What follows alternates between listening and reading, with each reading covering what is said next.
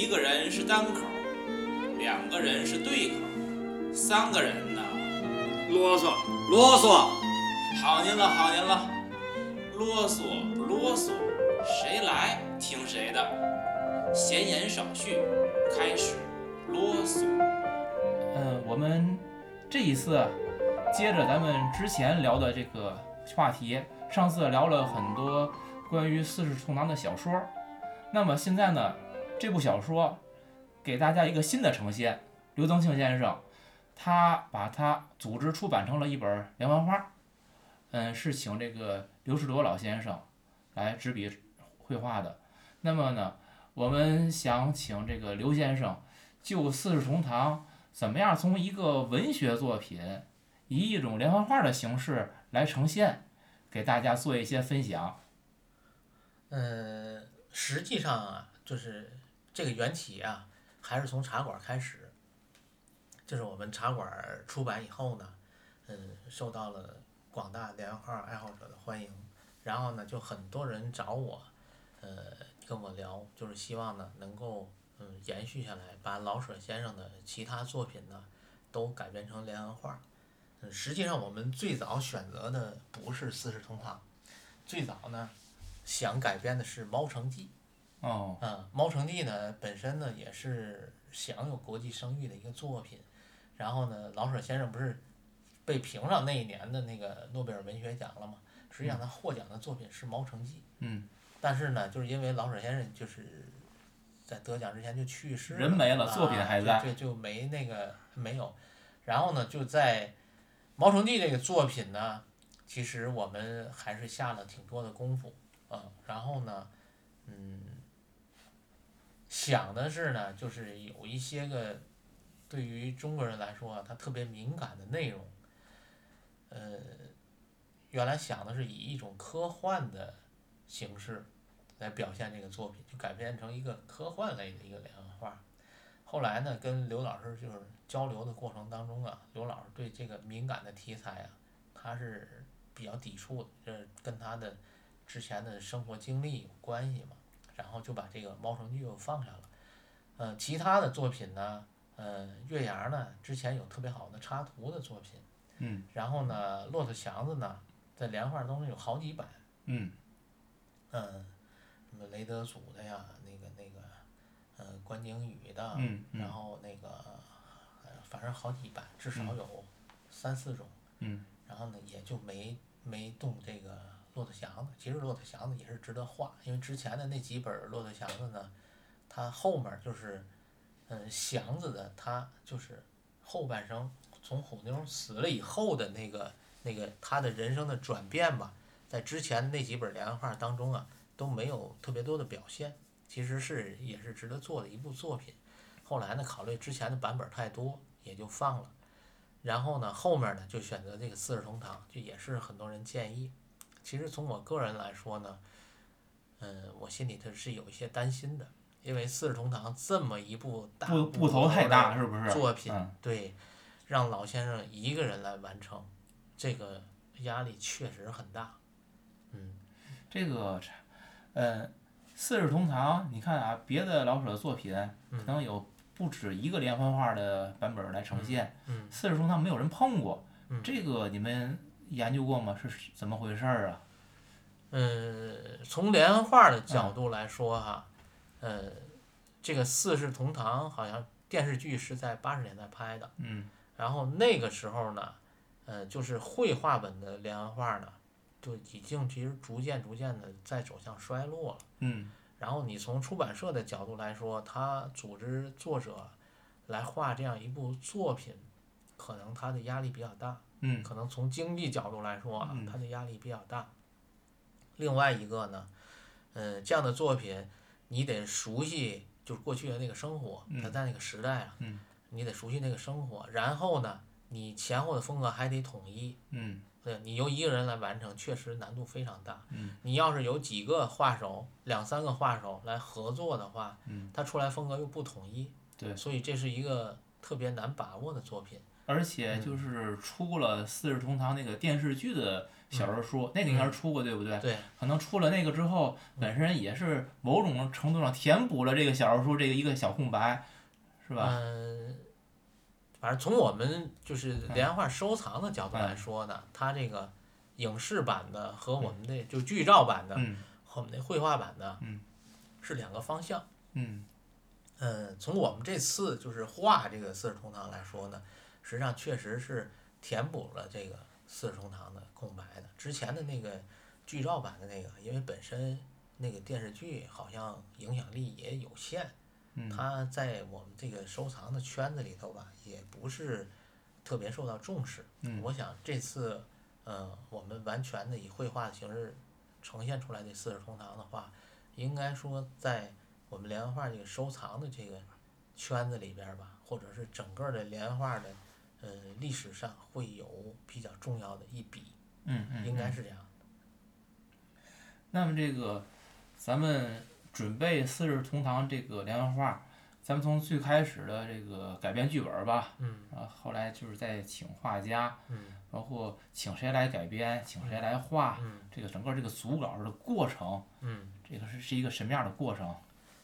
呃，实际上那个脚本的改编呢，呃，主要是我和就是前面的这一部分，主要是我和刘瑞来完成的，嗯，然后呢，因为跟刘老师这块儿的。配合就比较紧密一些嘛，嗯，然后在我们就是改编前面的脚本的过程当中呢，呃，刘老师就找一些资料，这当中呢，我我特别要也感谢几位北京的连友，嗯，有几位北京的连友呢，就是跟刘老师见面的时候，他们提供了很多就是老北京的一些过去的历史的资料啊，照片呢，老照片呢，还有一些书籍，嗯，然后我这边呢。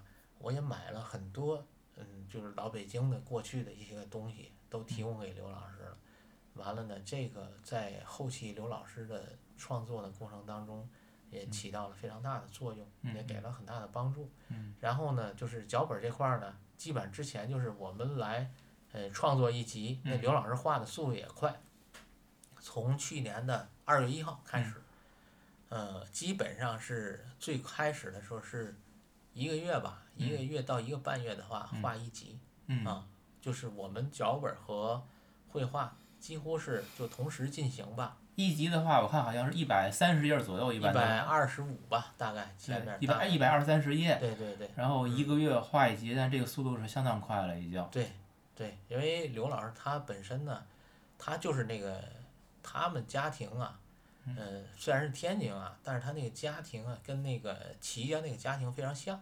因为呢，其实那个刘老师那老母亲现在一百零二岁，还健在，嗯，所以他也是个四世同堂的家庭，所以他的那个家庭就是他那个，你看他很多的场景嘛，他就是信手拈来，嗯拿过来就能画，你让年轻画手去画这过去一个老家庭那屋里的摆设啊什么的，锅碗瓢盆这些东西，他很难，他都没地方找参考资料去，刘老师就拿过来就能画，他都知道这这个这个东西都在脑子里头，嗯所以说呢。呃，可能刘老师也是命中注定吧，他这一生要完成这部重要的作品，嗯这确实是最合适的人选。可能除了刘老师之外，就找不出来第二个人。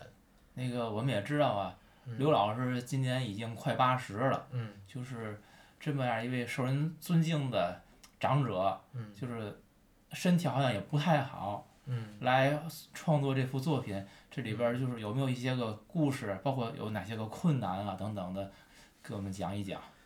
嗯，挺多的。其实呢，就是嗯，到上个月吧，呃，刘老师完成了最后一集那个第九集的那个创作，然后把稿子拿过来以后，其实我跟刘老师都是一个如释重负的感觉。嗯。那刘老师他自己也说过，就是尤其是画到后边的时候，今年，呃。就是犯了两次心绞痛，嗯，然后去年也犯了一次，嗯，他呢就是很担心，你说我要这个这个书我没画完，我走了，这个你这你这个书画了半岔子，谁接？你说你找谁接去呢？他一直有这个担心，嗯嗯其实我也有，因为本身的话，咱们就是来创作这套作品吧，之前的从经济上的投入啊，和我们在精神上的投入都非常大。嗯。因为你这个，而且之前我们也做了一些个宣传嘛，嗯，大家对这个书都非常期待。你说到最后你这个没画完，就是你把所有人的希望都给打破，然后全落空了，这个压力也非常大。所以呢，就是真正完成以后吧，一直到现在，嗯，我都沉浸在一种特别轻松的状态下。然后在这个过程当中，那个经历特别多，嗯有很多东西呢，嗯，也不好聊，没法聊，一言难尽。嗯嗯，还是就不说这个事儿了。行，其实我们那个听众可能能感受到，就是刘哥从这最开始组稿，然后，嗯，面对很大的压力，然后在过程当中如何坚持，那个脚本应该也是几易起稿。最终请这个刘老师，就是嗯全力以赴来创作这种这部作品，终于现在是完成了。那下一步可能我们已经在嗯等待着出版社去安排印印刷出版，就是已经在等待这个过程了。嗯，也非常感谢刘哥把这个作品带给我们。那其实也向刘哥表示一个祝贺。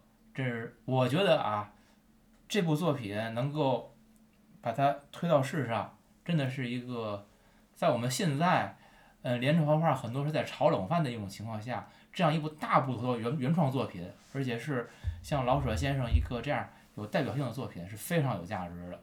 那不敢说是里程碑吧，但至少也是很重浓浓墨重彩的一笔。是这样，那个我之前我上周我去出版社，跟那个出版社的。呃，领导一块儿交流的时候呢，说到我们这个连环画的收藏这一块儿，嗯，呃，有很多连友呢，他比较关心，呃，将来我收藏的连环画，我能不能卖掉啊？就是将来如果说下边这一代的人啊，九零后啊，他们不喜欢连环画，这东西不就完了吗？从咱们这手里就失传了，怎么样呢？对这个事儿我是这样看啊，嗯，就是咱们每一个人生活在社会当中，嗯。他都有他的社会属性，对吧？这个人，你说你来一生，你过这一生，你是为什么活着呢？对吧？为了钱，为了享受，为了吃喝玩乐。其实我觉得，那就基本等同于动物了嘛，对吧？人，我觉得你在社会上生存嘛，你总给总得给社会上留下点什么东西。嗯。然后呢，就是我们收藏连环画吧。你可能就是咱们人相对于那本连环画，如果没有人去故意损毁它的话，咱们的生命肯定没有它长久，嗯，对吧？对。那么在这个连环画的这个整个从开始有它到它灭世的这个过程当中，可能会经历很多个人，嗯，咱们每一个人都是他在某一个阶段的一个收集者、整理者和保存者，或者说收藏，嗯。它将来的属性一定是属于社会，不是属于某一个人。嗯嗯嗯。呃，不管是你把它给转手卖了，还是你把它完整的留下去，嗯，你都是一个过客，对于他来说是一个过客。嗯嗯嗯。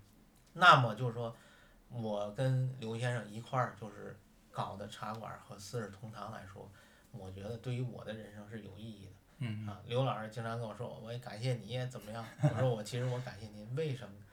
因为您画的这两部作品，嗯，有我的参与，使我自己的人生觉得我没白活。对，啊，我给社会留下来这两套书，留下来这个有价值的东西了，所以我觉得我的人生活到现在为止，我都已经很满足了。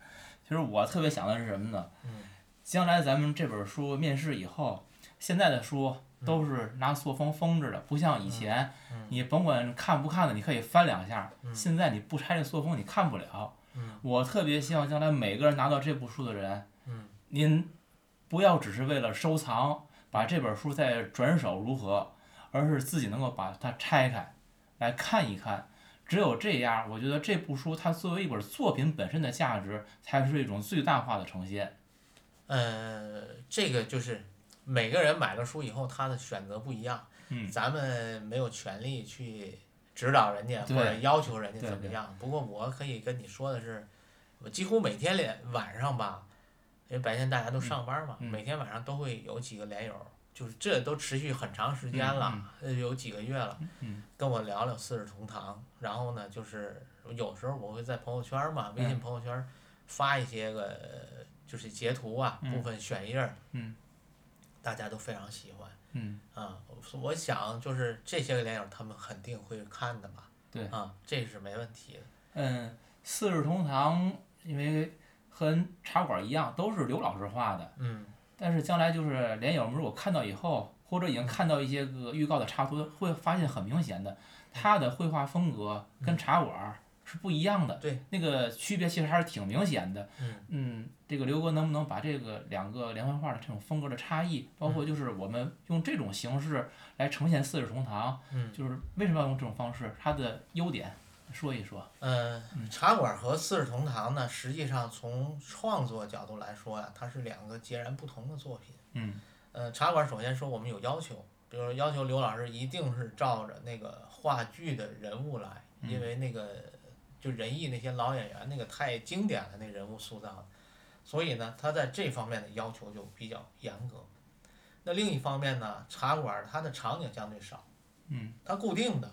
就是在那个裕泰茶馆的那个场景当中，你跳不出去，嗯你没有就是给画家他没有什么他发挥的空间，你只有在这些地里边倒来倒去的画。嗯那四世同堂就不同，四世同堂呢，除了两个人物，就是大纸包和关晓荷之外，嗯，要求是按照那个电视剧的那两个李婉芬和那个呃叫周国志这两个演员，他们塑造的形象来，其他的人就是让老先生自己来创作。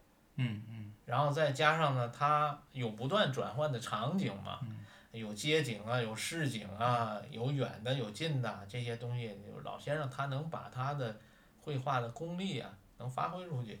然后呢，嗯，再加上他自己的生活的经历，他的他的社会的阅历，他都可以融到这里边去。所以说呢，呃，四世同堂它就更广阔，它的空间就更大。啊，他发挥的余地也大，在这个人物的形象上，嗯，我感觉茶馆，因为不是那个对茶馆啊，它是以话剧人物形象为蓝本的嘛，嗯，呃，那个人物感觉更写实一些，嗯，而四世同堂呢，就感觉是更写意一些，对，是不是会有这种区别？呃，区别肯定是有，嗯嗯，肯定是有，嗯，呃，要是写实嘛，其实都写实，只不过呢，就是四世同堂这个人物是。刘先生来设计的，然后呢，这个茶馆呢，它是是相当于人家设计好的人物，咱们照着他去画了。对，其实因为我看的时候，我就感觉茶馆更多是是对人物形象一种再现，就是已经我脑海中已经有的形象的一种再现。对。而四世同堂明显感觉就是非常有个人化的发挥，对，非常不一样的感受。对。而这种就是他这个发挥呢，所以他我的感觉就是作家画家并不拘泥。他真的是放开了来画的，对。他这样的话，可能也许你就不同的人看，你会觉得，哎，这个人物这形象好像有点夸夸张啊，或者是不是那么的有很多细节，不是那么的去抠。嗯。我倒是觉得这个真不是问题，而是一种创作风格。嗯。而且是说，嗯，画家把自己的情感带入了。对。是这么这样一种感觉。但是如果可能，你有的人你乍一看，你会觉得，哎，这怎么？不一样呢，跟我跟我想象的感觉，这个您可以去仔细去体会体会。我觉得这个真的不是缺点，而是一种独特的特点或者价值。嗯，四世同堂和茶馆这两套连环画啊，其实我是非常建议，咱们连环画的爱好者呀，要多遍的来看。嗯。啊，你看的次数越多，你越能从当中啊感受出来这个连环画的味道。嗯。呃，我可以。非常负责任的说，咱们四世同堂这套连环画，是对老舍先生原著的一个非常好的补充。为什么？你看原著这个小说呢，干巴巴的。嗯。咱们这个所有的场景，嗯，加入很多老北京的这个街景的这些元素。嗯。你看的时候，它就更有味道。嗯。嗯，然后呢，呃，刘老师在创作的过程当中啊，也运用了。多种创作的技法，你帮我，你简单的举例子，在第九集当中，那个蓝东阳，蓝东阳在那个日本医院当中啊，向日本人这个表忠心呐，还有包括就是后来那个在广岛，那个原子弹掉下来的时候，他那两幅其实是用了漫画的一些个技法来做了一些夸张，还是非常有意思。它里面有有很多画面的内容都都是有意思，有老先生是有意而为之的。嗯，那这个我们就是很不容易的把这部作品画出来了。嗯。然后最后那个就是拿到出版社出版发行，在这个过程当中都是非常顺利嘛？有没有遇遇到一些波折啊等等的？太艰难了。是吧？嗯呃，实际上呢，就是我们在去年，你说，呃，大概去年三月底吧。完成了第一集，包括排版都完成了。嗯。然后呢，我们从第一集开始就开始找出来了报选题。原来的计划呢，就是一本一本的出嘛。嗯。完了，你看到现在第九集已经完成了，我排版也完成了，到现在为止都一本都没出来，就是受到这个书号的影响特别大。然后在这个过程当中，可能嗯大家感受不到的是，就是我这边的压力。因为你，你之前你可能只承担这个呃一两集的那个呃稿酬，嗯啊，这个成本，资金压力很大啊，跟你一下子承担九集它不一样。对。那我除了那个呃九集的《四世同堂》，还有两本彩色的《聊斋》的稿酬，还有一个可能就是呃不是你你看不到的，嗯，就是排版的费用，嗯，你每一集你找人家来排版。那也有费用，嗯，也是按一页一页多少钱来算的，嗯嗯，就是你算算你的这个稿酬加上你排版的费用都摞进去，就是现在全做完了，这个书出不来，嗯，对于我们压力是特别大的，就是就很多年友都不理解，就是你茶馆茶馆为什么 呃出这么多版本啊？就是第一个你真的是无奈，就是我说，就我原来也说过，就是没有茶馆就没有四世同堂，对，它真的是一个是我们想完善茶馆的脚本。另外一个也也是确实有他没有办法的办法。四世那个茶馆其实是一个探索，四世同堂把很多我们理念中理念中的东西让它成熟化了。而且我也注意这次好像是从浙江人美出的是吧？没没从天津人民说。你说那个四世同堂是天津人民，是天津人民。哦，我看你那个飞页上打的是浙江人。之前就是这也是一个波折，之前最早从天津报嘛，从天津报就书号下不来，又改从浙江报，又改从浙江报也不行。中间呢，就是出版社才能出版的这个问题上嘛，有很多纠结，它经常在变。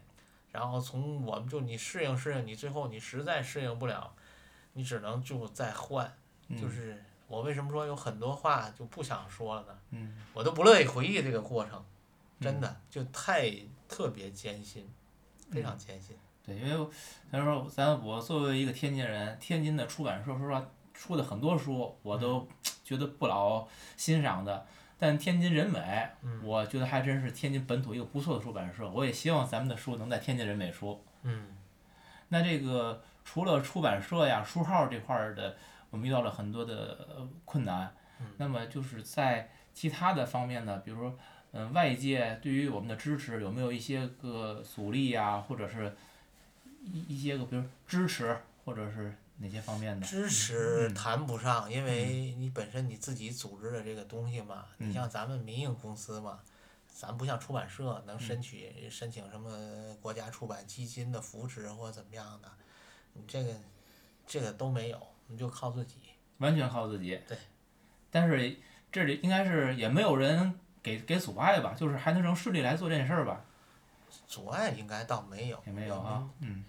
嗯，人家不是你自己的事儿，人家上那阻碍你干什么？是吧？同行是冤家。呃，这这这也不存在。不存在哈。嗯。那那个。预计什么时候能够出版呢？给我们一点儿。嗯，我估计前五集应该年底之前能出来吧，因为现在那个已经到合红的最后阶段了，然后那个就是三教已经完成了嘛，然后再就是做就就那个三教的修改文件再做一次核对，然后核对没有问题的话，书号应该就。还不能一次出啊？还书号不一一个书号吗？它应该一次不可以出吗？分两次报的选题，因为我现在的这前五集啊，实际上是从去年报的。前五集预计咱们今年年底之前能够面试，对。然后后边四集可能还要再等一等。应该也快，这不我这不刚我们那个田姐去把那个后后四集的那个打印已经拿来了嘛？嗯。我今天就给出版社寄去。嗯。呃，他现在主要是出版社校对那块儿只有两个老师，他这个因为他很多稿子嘛，所有稿子都得这两个老师来校对，这个就比较耽误时间。嗯。呃，从现在的前五集来说，其实，呃。天美的几个就是社领导还是很支持的，还特别的给那个校对老师打了招呼，把咱们四世同堂往前提了，要不还不定排到什么时候去。那么这个四世同堂，其实我们现在就是做最后的一些个，既是冲刺，其实也是收尾的一些工作了。那么四世同堂完成以后，下一步刘哥有没有什么新的计划？是这样，那个下面因为刘老师那个身体情况嘛，呃，也不会让他再。承担那个特别大的压力的创作，嗯，我们还有一个彩绘《聊斋》的系列嘛，然后这次就马上，可能这个月月底能出来两册，嗯，完了后边的话呢，因为《聊斋》它的每一册的篇幅都不长，嗯，基本上都是七八十页这么一个篇幅嘛，老先生来画起来的话，他也不累，嗯，然后呢，也当做平时的一个消遣吧，啊啊，慢慢画，这是一个，另外一个呢。前天我跟刘老师去北京的时候，就讨论《四世同堂》的这个结尾呢，嗯，刘老师就是对这个结尾的不喜欢。什么到第九集的时候，第九集画了三个月，他对这个就是妞子这个死啊，占了一半的篇幅啊，他觉得相当的压抑，难以接受，嗯嗯，以至于把整个的。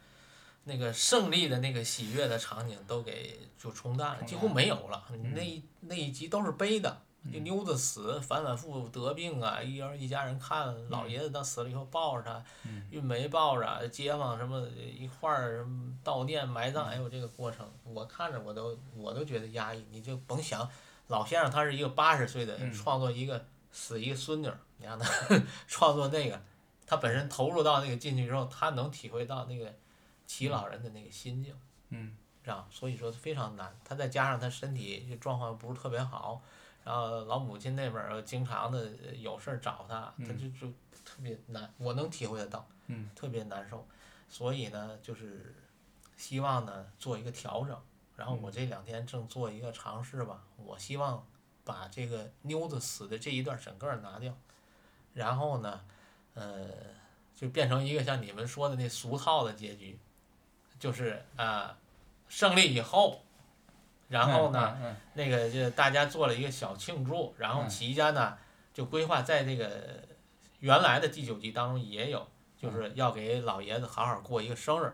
嗯。呃，我想呢，就后面从这儿展开。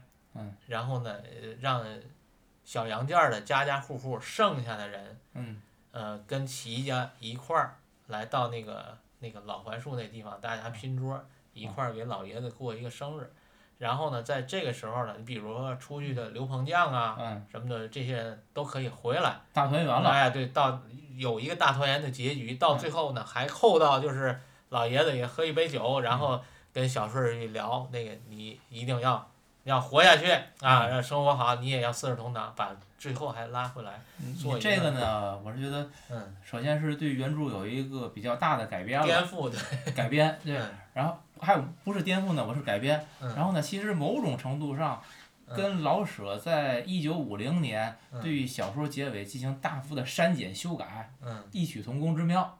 其实因为最初小说也不是这样的嘛，是被改成现在，你是把那种删改进一步给它发挥了，某种程度上也是。老舍那时候的一种愿望的延续，对吧？呃，实际上呢，就是咱们聊过一点《四世同堂》的内容啊。我跟刘老师就是在创作这《四世堂同堂》的过程当中啊，我也说过这话，我说这个作家呀，心都比较狠。怎么说呢？你想想，《这《四世同堂》这个书，齐家是四代人，他的设计是一代人死一个，对吧？他的儿子死了。二孙子死了，然后再把他小孙女再给弄死。你作为这个老头儿，呃，对吧？他是一个呃八十岁、八十几岁的老人吧。然后他要接待、接受三代人不断的离世。你四世同堂这个题目本身是一个应该是一个喜庆的事儿。对一个家庭能四世同堂是吧？那是非常不容易的了。对。然后你在这个过程当中，你安排了这么残酷的事儿，你说这个作家这个笔有多狠？没事儿，最后那个 小说最后老舍不已经写了吗？我们还是期待着齐老爷子的九十大寿的。呃，是吧？知道知道，今天呢，我们的生活历经波折，那也是越来越幸福了。就是我想呢，就是还是把妞子这个给他拿掉，嗯，就不让他死了，因为本身的这个这个这个小说也有个硬伤，嗯，对，妞子应该到这个时候已经长大了，至少妞子应该在十二岁左右，抗日胜利应该是在十二岁左右，嗯，搁咱们这现在都小学。小学毕业了，毕业了，对吧？这个时候孩子还饿死，这个可能性就不太大，嗯，对吧？也把它做一个弥补，嗯，呃，这样的话呢，可能我们两个版本就有两个结尾，到时候看一下，也许看看最后这本看看怎么做一个调整，看看怎么弄。行，好再有一个呢，就是也也做一个剧透，咱这节目也别白录。完了之后呢，我想做两个人物传。嗯，把那个冠晓荷和大纸包啊单拿出来，呃，我大概想了一个题目吧，一个叫呃冠先生的生平，啊，一个叫大纸包的精彩人生，大概 就是这么两个题目吧，把这两个人物的这个故事单摘出来，然后这两个封面我都做了，就是我给你们发的那两个图嘛啊，一定更精彩。哎，我觉得就是这两个人物，因为在整个的这个作品当中是比较出彩的嘛，嗯，就把它弄出来，然后出两本。好好好，行，那咱们呢用了两期节目的时间。我想插句话，我问问，就是说我想买这个书，我有什么渠道吗？在京东，京东上是有有经销商的。我在网上没有，但是我们不有了一个蓝景书店嘛？嗯，蓝景书店在孔夫子的那个网上会有。在孔夫子，我是不是提个建议，应该在就是这个主流的这种，比如说，呃，微信的微店或者淘宝上，你要有一个。呃，四世同堂和茶馆有两个版本，是那个三十二开上下图的那种版本，普及本。嗯。呃，会由中国青年出版社出版。嗯。然后我们选题应该就已经报上去了，是我们跟中国青年出版社合作的。嗯。嗯，会会有，他那个他的渠道会比。我的意思就是说，能够让，比如说我们这个节目的听众能有一个更容易，如果说真的感兴趣的话，能够购买或者取得的渠道，一个就相对顺畅一点。可以啊，当时就是当时看吧，当时跟节目要是能做一个什么连接的话，可以做一个直营啊，或者怎么样的，到时咱们可以沟通这个事儿。如果有有就是这些个嗯。喜马拉雅的听众要是喜欢这个书的话，我特别高兴。刘哥，这事特别简单，就是你呀，赶紧抓紧出书，因为咱们现在录完了，那个咱们再放，可能还要过几天。然后呢，你那时把书出来，把链接给我们，直接放在喜马拉雅那个简介里边嗯，就行了，方便大家去购买。没错，嗯，这个这个问题是我最难回答的，嗯，因为赶紧出书这事儿真不是由我决定。嗯，咱们呢花了两期的时间，把《四世同堂》的小说原著，以及这个刘增庆先生组织出版《四世同堂》连环画的整个过程，跟大家做了很多的分享。那么也非常感谢刘先生给我们讲述了，嗯，书里连环画里前前后后所有的故事。谢谢刘先生。谢谢咱们要啰嗦栏目组。啊，我希望将来咱们还能有机会再合作生活。一定一定。喝醉了以后还能想